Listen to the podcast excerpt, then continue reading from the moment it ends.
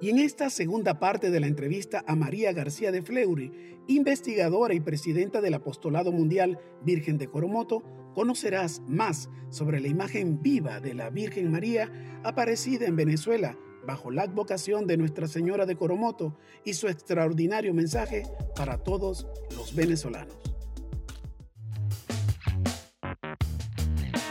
Boleto doble con Gerardo Gutiérrez.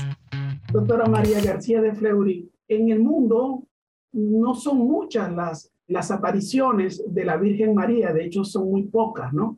Acá en, en Latinoamérica tenemos la de Guadalupe, en Europa tenemos Fátima, Lourdes, claro. Medjugorje. Y entonces, ¿qué representa también el hecho de que sea una aparición, y no como usted nos comentaba, que haya, se haya traído la, la, la devoción o la imagen específicamente a, a, un país? Hay una diferencia, hay una diferencia muy grande. Y nosotros en Venezuela, usted es venezolano, ¿cierto? Sí, claro.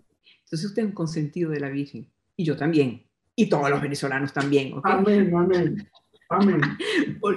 y y el, el, la, lo absurdo de nosotros es que no nos damos cuenta de que ella nos quiere consentir. Fíjese, en todas, en las grandes apariciones, en uh, La Milagrosa, en París, ¿sí? Ella pidió que le acuñaran la, medallita de la Milagrosa para ella dar los, este, los, beneficios y los favores. Este, en Lourdes, ella se aparece, ¿verdad? Ella se aparece en Lourdes y este, se apareció 16 veces, pero ella se aparecía, daba el mensaje y se iba, ¿no? En uh, Fátima se apareció seis veces a los niños, hizo el gran milagro de la danza del sol, el último, la última vez que apareció, este, pero ella se aparece, dejaba el mensaje, es un mensaje de mucha actualidad que estamos viviendo en este momento, y se iba. Lo que nos sucede a nosotros los venezolanos fue algo similar a lo que sucedió en México, los dos únicos países en el mundo. ¿Qué sucede? Que la Virgen se aparece y se queda. En México, ella se le aparece a Juan Diego, que era un, un hombre que, se estaba, eh, que estaba eh, este, formándose en la fe. Él iba para la catequesis, él iba para la enseñanza de la religión, etc. Este, y la Virgen le dice, toma tu, tu tilma, es decir, la tilma de, ellos en, en, lenguaje mexicano es, toma el, este, tu, tu, tela, la tela con la que te estás arropando, ¿sí? y llénala de flores. Y él la tomó, la llenó de rosas, un acto milagroso que hubo en ese momento, la llena de rosas cuando va donde el obispo Zumárraga, él abre la tilma y salen las rosas y aparece la imagen de la Virgen sobre la tilma de un metro sesenta de altura. O sea, una, mujer este, de, altura normal, pues, ¿no? Pero ella aparece sobre la base de una base humana, una base de un material humano, que es la tilma. En Venezuela es distinto. En Venezuela ella no se aparece a una persona que se está formando, porque Juan Diego se estaba formando en la religión católica. Aquí no, aquí se le aparece a uno, uno que no la conocía para nada. Además, este es un hombre violento, que estaba dispuesto a matarla, que intentó tres veces matarla. Eh, y de todas maneras ella se queda en la mano de él. Se queda este, en la mano y él no tiene nada en la mano. Entonces, todo lo que ella deja aquí es un material que es un material del cielo. Ese es el, la, lo, lo importante de esto ella, todo lo que está aquí es un material del cielo y por eso es que nosotros no logramos saber de qué se trata. ¿sí? Y ese material del cielo está lleno de simbolismo y esa es la gran diferencia. Al mismo tiempo, este material del cielo, este, esta huella dactilar, es totalmente distinta a la de la Virgen de Coromoto, de la Virgen de Guadalupe, es grandota, se puede ver de todas partes. Aquí no, aquí tú te tienes que acercar para verla. Y acuérdense que en el Evangelio, el Evangelio dice que la Virgen guardaba todas esas cosas en su corazón. Si usted agarra su huella dactilar y se la pone en su corazón, ahí le cabe en el corazón y ella, que es la que detiene la tormenta, vino para detener la tormenta de tus problemas personales, de tus problemas familiares, de tus problemas en la comunidad, en el trabajo, en el país, en el mundo. Pero, como dijo Jesús, pidan y se les darán, pero si no piden no se nos da. Entonces, qué importante es que nosotros sepamos que ella aceptó llamarse como el que la vio. Eso no, no, ha sucedido tampoco en otra parte, que la llaman como el que la vio. A la de Guadalupe se llama este, la que aplasta a la serpiente. aquí no. Ella toma el nombre del que la vio. Fíjense que nadie en Venezuela ni en el mundo conoce la Virgen de Guanare. ¿Quién es la Virgen de Guanare? Nadie sabe. Pero la, la, gente sí sabe que es la Coromoto. En cambio, uno va para, para Lourdes y, ay, pero sí, que Lourdes es la Inmaculada Concepción. Oye, qué importante la Inmaculada Concepción, pero nadie la llama la Virgen de la Inmaculada Concepción, la llaman la Virgen de Lourdes. La Virgen de Fátima, qué importante la Virgen de Fátima. Y ella dijo, yo soy la Virgen del Rosario. Ella se identificó. Aquí ella no se molestó en identificarse. Ella dijo, dejó que nosotros la llamáramos Coromoto. Y en 369 años nadie le ha cambiado el nombre. Nadie le ha cambiado el nombre a la Virgen de Guanare, sino la Virgen de Coromoto. Doctora, qué interesante, qué interesante y eh, reflexivo y a la vez eh, tan lleno de simbología todo lo que usted nos ha comentado. Y fíjese, ese acercarse a la Virgen, estos tiempos convulsos que, que ha vivido Venezuela y los venezolanos, tanto los que están dentro como los que estamos fuera. Usted está en Caracas. Eh, sigue allí, bueno, llenando de, enriqueciendo el estar en Venezuela a través de su labor y su apostolado. ¿Qué representa ese acercarse ahora en estos tiempos en los que de repente la gente puede perder como la esperanza, como el rumbo, como la guía? Poder acercarse a María en su vocación de Nuestra Señora de Coromoto para que nos ilumine, para que nos guíe, para que nos dé alguna referencia en cuanto a que el rumbo no está perdido, sino que podemos a través de ella encontrarlo. Ella lo que viene a brindar esperanza. Y lo que viene a decirnos es lo que ella dijo cuando las bodas de Caná, hagan lo que Él les diga. Y ella está aquí, como dijo en, México, no estoy yo aquí, que soy tu madre, para ayudarte. Ella está aquí para ayudarnos. Lo, lo importante de cuando la gente se siente deprimida, se siente desesperanzada, hay que voltear a ver el mensaje de la Virgen de Coromoto. Hay que voltearle a ver y entender que, por ejemplo, ella dijo, vayan para que se echen agua en la cabeza. Es decir, ella pidió el bautismo ella no le dijo, vayan para que se bauticen en la Santa Madre Iglesia Católica, pues, pues, no lo hubieran entendido nada. Pero sí entendían que era echarse agua en la cabeza. Pero no era echarse agua como estaban ellos ahí en el río jugando. No, no, él entendió, como hombre inteligente, él entendió que era de una forma especial. Esa forma especial es el bautismo, lo que nosotros llamamos el bautismo. Y eso es la incorporación a la Iglesia Católica. La Virgen de Coromoto está invitando a que nos incorporemos a la Iglesia Católica, que nos incorporemos por el bautismo nos hacemos hijos de Dios. Y miren, un verdadero hijo de Dios, un verdadero católico cristiano, si entiendes de lo que significa, no te puedes sentir este, menospreciado, no te puedes sentir este, en estado de inferioridad.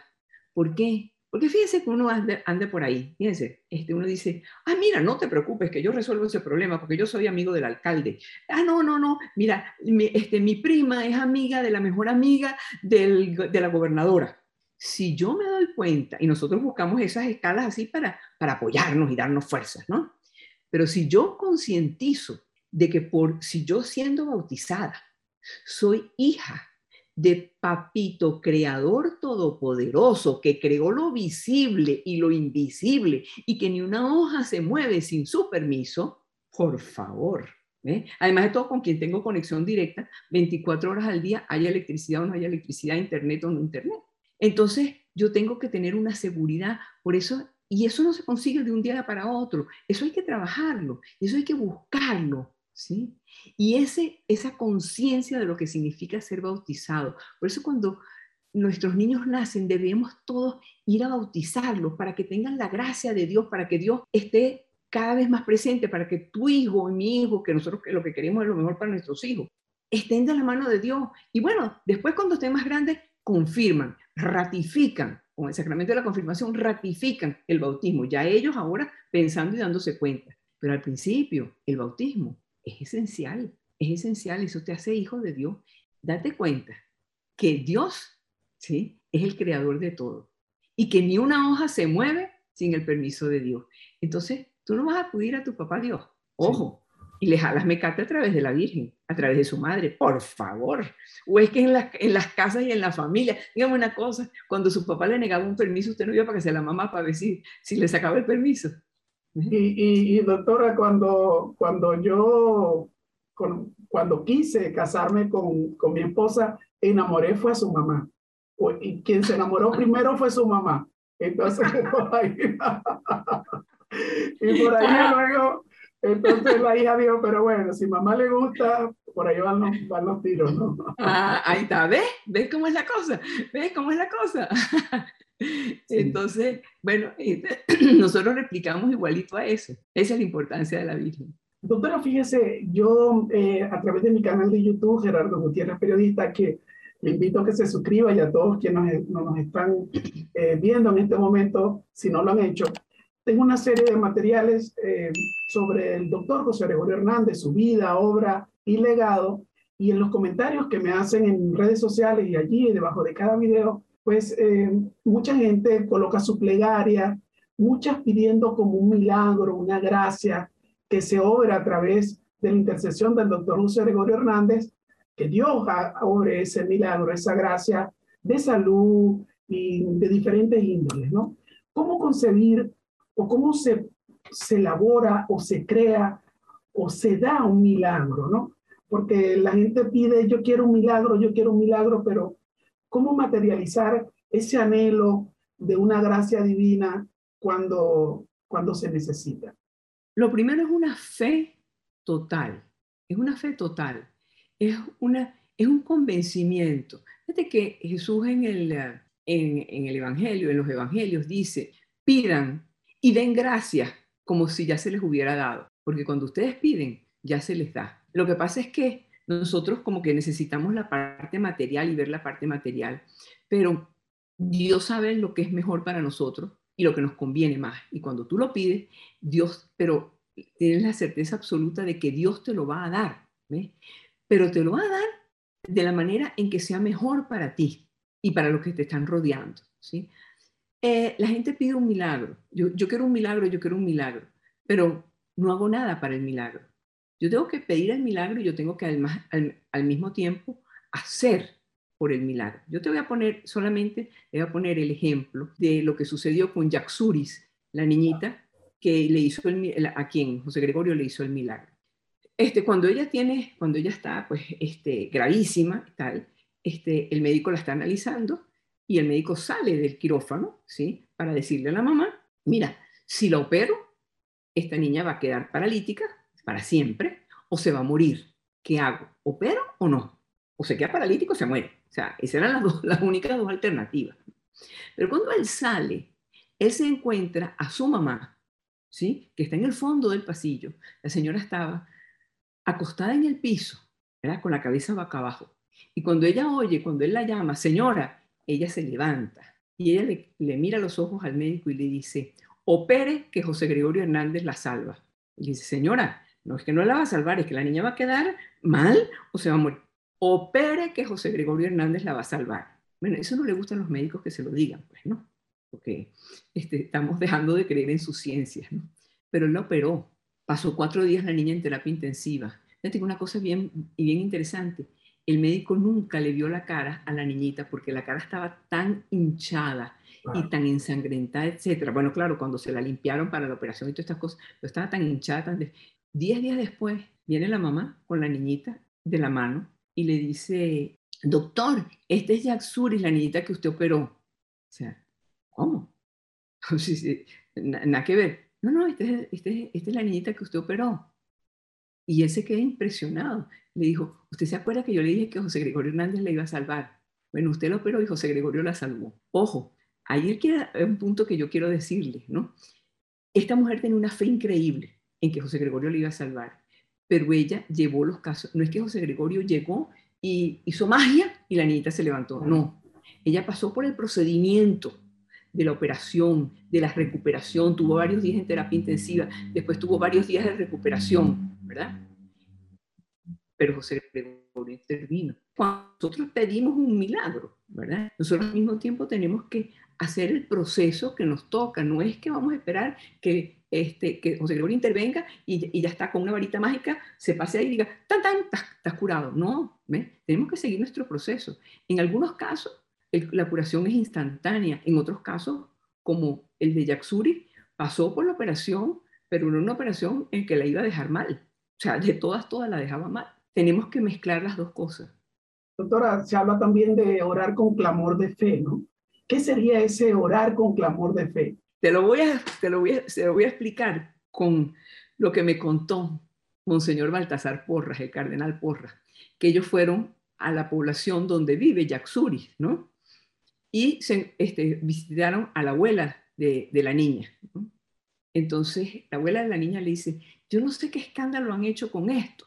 Y el cardenal dice, ¿cómo que qué escándalo? Si su, su nieta sufrió un milagro, José Gregorio va a subir a los altares gracias a su nieta. Y dice, ay, no, es que aquí donde nosotros vivimos, en esta población, ¿sí? Aquí no llega un médico nunca. Entonces nosotros aquí pasa cualquier cosa, mire, a alguien se revienta un brazo, a alguien le da una enfermedad o algo, nosotros le pedimos a José Gregorio y José Gregorio nos cura. José Gregorio bueno. es nuestro médico aquí. Y con ese convencimiento de que está dado y de que Dios nos ha escuchado. Exactamente, exactamente. Eso, a mí me ha parecido tan, una lección tan importante porque para ella no era gran cosa porque ellos están acostumbrados a pedirle a José Gregorio. Ella sabía que su nieta le iba a curar a José Gregorio, ¿no? Y nosotros en el Apostolado Mundial de la Virgen de Coromoto, que estamos haciendo talleres para que la gente conozca. Y fíjate qué importante este, esto que nos está sucediendo. Nosotros ofrecemos unos talleres de 10 horas, 10 horas de estudio durante 5 semanas sobre la Virgen de Coromoto. Y al final, para graduarse de mensajero coromotano, tienen que hacer una presentación de máximo 10 minutos de lo que aprendieron en esos talleres. Lo bonito de esto es que la gente, todos tienen que presentar, lo tienen que presentar en público, ¿no? Es como lo que tienen ellos, les queda en la mano de lo que ellos sintetizaron, de lo que ellos resumieron, porque, por supuesto, no, los, no todos los que toman el curso, o sea, escasísimo, son profesores, son maestros, no, son gente de la vida diaria, pero entonces ya tienen, con su presentación, ya tienen en la mano lo que más les impactó y que pueden salir a evangelizar. Y la idea es que ellos salgan a evangelizar con un conocimiento cierto, profundo, verdadero, no con cuenticos que han oído por aquí, por allá, no, no, no, con conocimiento certero. Y esto es tan importante porque este, el, el obispo de Guanare es quien firme su certificado como mensajeros coromotanos lo firma él y lo firmo yo como presidente del apostolado y profesora, pero, este, pero lo firma él con el sello de la diócesis. Es, es decir, es una cuestión, es algo serio para profundizar en esto. Esa formación es virtual también, digamos, personas que están fuera del país pueden acceder a ella. ¿Y cómo sería? Sí, sí, sí, sí. Esa, esa formación es totalmente virtual. La hacemos por Zoom tenemos un equipazo, ¿no? Porque unos manejan la parte virtual, otros manejan la parte de las asistencias, porque aquí no, no es que yo me inscribí y después presenté el trabajo, no, no, no, no. Usted tiene que asistir a los cinco talleres, este, este, usted tiene que participar y tiene que, entonces tenemos quien tome las asistencias, este, quien maneja la parte este, virtual, quien hace los anuncios, o sea, es un equipo, tenemos un equipo grande y todos, increíble, todos son voluntarios. Y todos estos voluntarios de verdad, todos estos voluntarios funcionan como la palabra lo dice, con la voluntad. Aquí en el apostolado, repito, hemos este, graduado a más de 700 mensajeros coromotanos. Todo el equipo que está y nosotros no pedimos ni un bolívar, no podemos nada económicamente. Si de repente usted sale del, taller y emocionado y quiere hacer algo por la Virgen de Coromoto, eso es usted aparte. Usted porque le nació a usted, usted pudo, etc.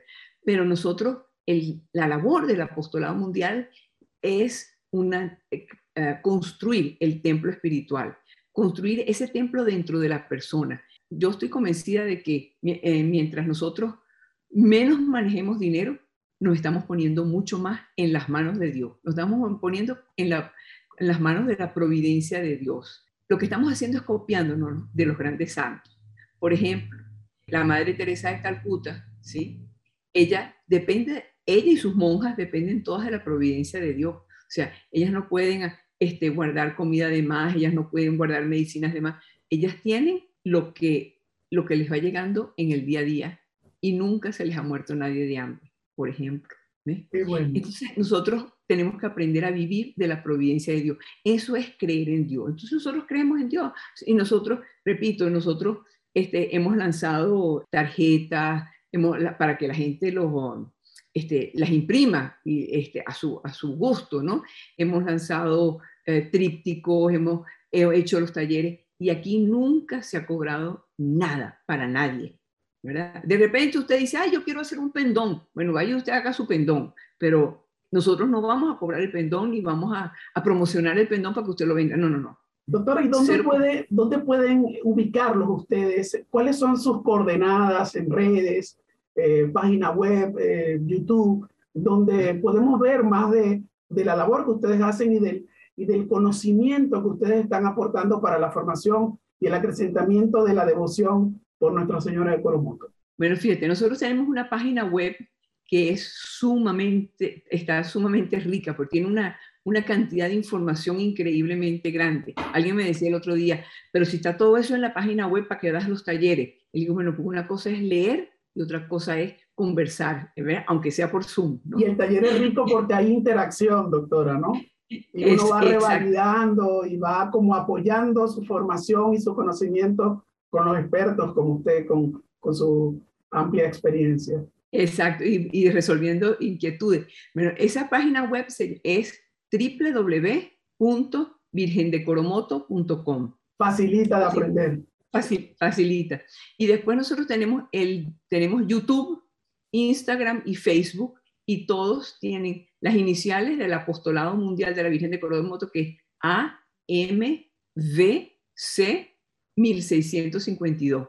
¿Por qué 1652? Porque ese fue el año en que la Virgen se apareció y se quedó en la mano del cacique, en 1652. Entonces, AMVC 1652. Nuestro Instagram, Facebook y YouTube. Y en el YouTube tenemos muchísimas, este, uh, muchísimo material guindado también.